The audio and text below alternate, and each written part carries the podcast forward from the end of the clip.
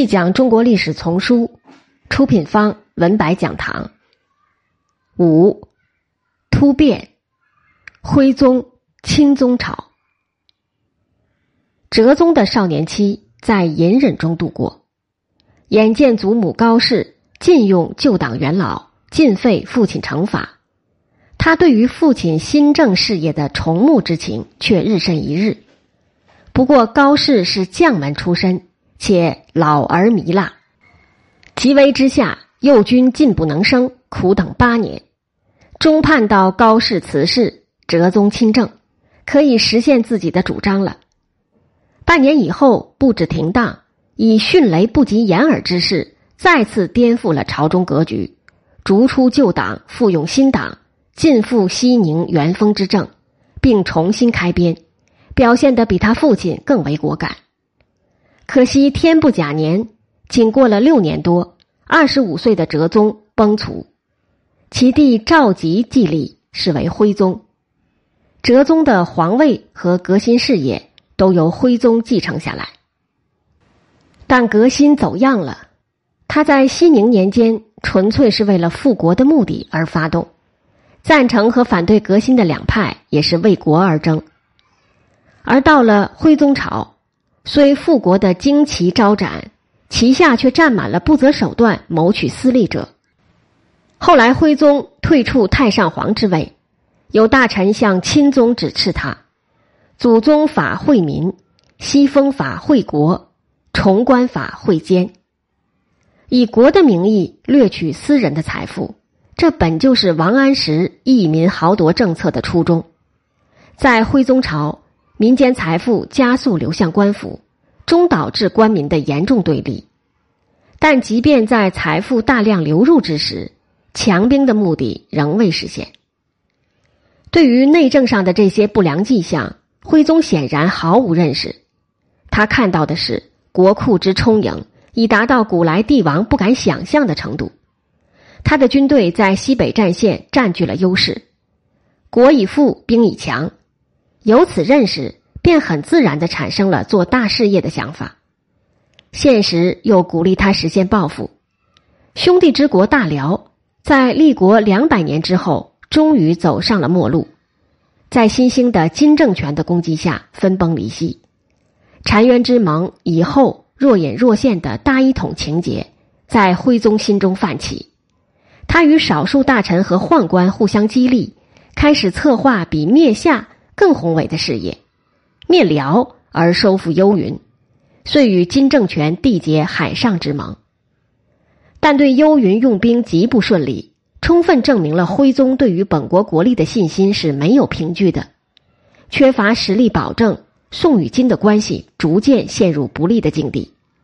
穷于应付的徽宗试图以诡谋来改善形势，却给金以背盟的口实，引来两次南侵。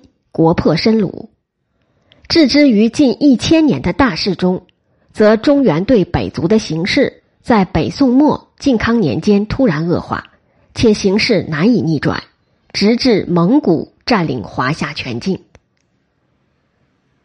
端王轻佻，哲宗、徽宗性格上有较鲜明的差异。哲宗在神宗灵柩前即位。祖母高氏向群臣推荐说：“冲灵的小皇帝绝不好弄，一级稳重不顽皮。”反之，哲宗去世之时，向太后、神宗的皇后与宰相讨论继位人选时，倾向于立哲宗的一母弟端王赵佶。宰相张敦直截了当的说：“端王轻佻，不可以君天下。”建议立哲宗同母弟赵四。对向太后来说，哲宗和他的兄弟们都是庶出，和他的关系都是那么远。但他和高氏一样，坚决反对新政，大约也怕赵四继位继续推行新政，希望新皇帝和哲宗的距离稍远些。向太后的提议获得知枢密院曾布的赞成，赵佶得以继立，即徽宗。张敦为这句话付出惨重代价，不到一年，由宰相贬为雷州司户。不过他确实慧眼识人，大概没有一个词比轻佻更能刻画徽宗作为一位政治人物的特征了。《宋史》称其玩物而丧志，纵欲而败度，这是轻佻的最直观表现。他好文辞，善书画，但这对他做皇帝并无帮助，反而使他乐于拔用自甘做清客的无形文人，如李邦彦善欧谑，旧蹴居，每缀皆是俚语为词曲。敬秉国政，人称浪子宰相。蔡京先以书画见性，又以青词故宠，前后任宰相十五年。二人于徽宗、钦宗朝的政治危害甚烈。徽宗对奇花异石感兴趣，又置朱冕以花石纲之名搜刮东南，扰乱民间，直接导致方腊起事。当时所谓六贼，其中童贯、李彦、梁师成三人为宦官，蔡京、朱冕二人是他的艺术同好。他的风雅，若就其对国事之影响来看。恰是轻佻的同义词。徽宗的轻佻与北宋末政局更为直接的关联，是他好夸饰、喜更张、行事任情、过度自信，对形势总是做过分乐观的估计。《宋史》的评价是：视其私智小慧，意为自作聪明。正是这种性格，使他受惑于蔡京风亨欲大之说。深信天下已富足，可供他恣意挥霍。从开封所处钱物之数来看，官府确实丰裕。徽宗朝在神宗、哲宗所建府库之外，复建大关东西库、宣和库，收储钱、金银、细软、香药。仅储钱的西库就一度储藏三千至四千万民，而北宋末年靖康元年。一千一百二十六年底，开封仅捐一项便有一千四百万匹。蔡京向他报喜，仅是钱币既有五千万民，国家已富到极点，可以备礼制乐，以宣示皇上之功业。于是筑九鼎，建明堂，修方泽，立道观，做大圣乐，制定命宝，以九鼎为首。徽宗朝仿造先秦青铜仪器，以拟于上古贤君；建明堂，修方泽，以通于天地；加之以崇道，册封自己为教主道君皇帝，是欲重新构建神奇体系，并在其中为自己寻找这些穷工极巧、体现了时人最伟大的想象力的器物和景观，是徽宗的虚诞狂妄的产物。但他并不仅仅追求虚的一面，责任感驱使他去牢牢控制权力。由于具备艺术家的想象力和自由精神，他不愿像祖宗那样努力去控制权力的边界，更不会着意重建议论相搅的政治氛围。他不循皇帝与三省枢密院共同决策的成立，诸事喜欢出自圣断，以私意发下御笔，且要求坚决执行。不许臣下拖延，更遑论抵制。所谓激流时刻者，以大不公论，流三千里。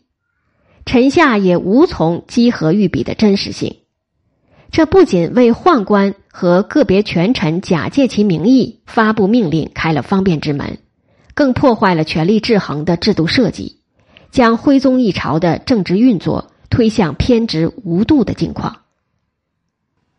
而打造天造地设、神谋画力、非人所能为的元佑艮岳，更是直接按想象中的仙境来设计。他所器重的人，除了善阿谀、会玩乐的清客型文人之外，尚有精于聚敛的能臣，如吴居后；又有身具豪侠气质的文人，如王府，都位至宰府。然而，他最为信任和依赖的却是宦官。北宋称得上全燕的宦官，基本上都出在徽宗朝。童贯、梁师成、谭枕、杨己、梁方平、李彦，或敛天下之财，或总天下精兵，以致权倾天下，外廷之宰相也需阐释宦官。撇开对于宦官的道德评判，这样的状态也是畸形的。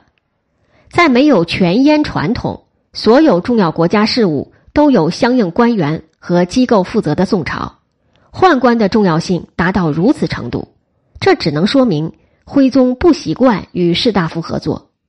他所重用的官员基本素质是善于迎合，但即使是这样的官员，他仍觉得用起来不如宦官那么直接有权威，尤其是兵士，可不是文官能担当得起的。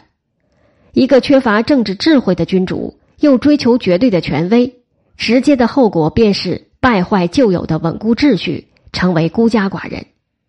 正是这样一位轻佻的皇帝，导致亡国的大结局。